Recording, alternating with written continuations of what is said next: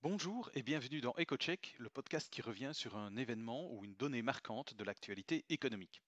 L'épisode de cette semaine est dédié au secteur du tourisme et plus précisément à la situation en Espagne. Mon nom est Philippe Ledan, je suis expert économiste chez ING. Les conséquences économiques de la crise du Covid se font sentir dans l'ensemble des secteurs de l'économie, mais certains secteurs sont plus touchés que d'autres. C'est le cas du secteur du tourisme. Par ailleurs, comme ce secteur est intensif en emploi, cela veut dire que c'est un secteur qui a besoin de beaucoup de main-d'œuvre pour fonctionner. Les problèmes du secteur du tourisme touchent beaucoup de travailleurs. Il faut y ajouter qu'à travers l'Europe, le secteur du tourisme a un poids différent dans le total de l'activité économique en fonction du pays.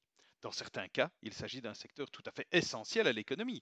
Dans des pays tels que le Portugal ou la Grèce, le secteur du tourisme représente jusqu'à un cinquième de l'économie. On comprend dès lors que la fermeture des frontières et le confinement ont eu un impact énorme. Aujourd'hui, on se centrera sur l'Espagne, car des données très récentes de l'impact de la crise actuelle sur le secteur du tourisme y sont disponibles. Il faut savoir qu'en Espagne, le secteur du tourisme représente quelques 15% de l'activité économique. La saison estivale est donc cruciale.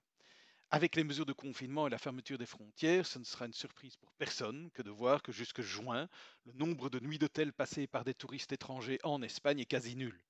La question était de savoir si le pays allait pouvoir sauver les meubles, car rattraper le retard serait impossible, durant les mois d'été. En effet, l'Espagne a réouvert ses frontières fin juin et c'est une destination prisée pour l'été.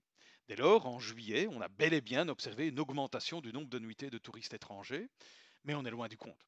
Alors qu'en juillet 2019, 28 millions de nuitées avaient été dénombrées, on ne dépasse pas 4 millions cette année. Le choc est donc énorme dans la région de Barcelone, qui est une des destinations privilégiées des touristes, alors qu'en juillet 2019, on dénombrait 2 millions de nuitées de touristes étrangers, on ne dépasse pas 165 000 cette année, soit une baisse de 91%. Et pour ne rien arranger, le début de deuxième vague de la pandémie a nécessité le renforcement des mesures de protection.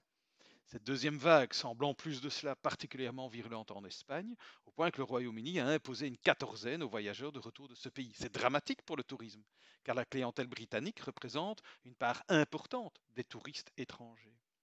Les raisons de cette deuxième vague en Espagne sont probablement multiples.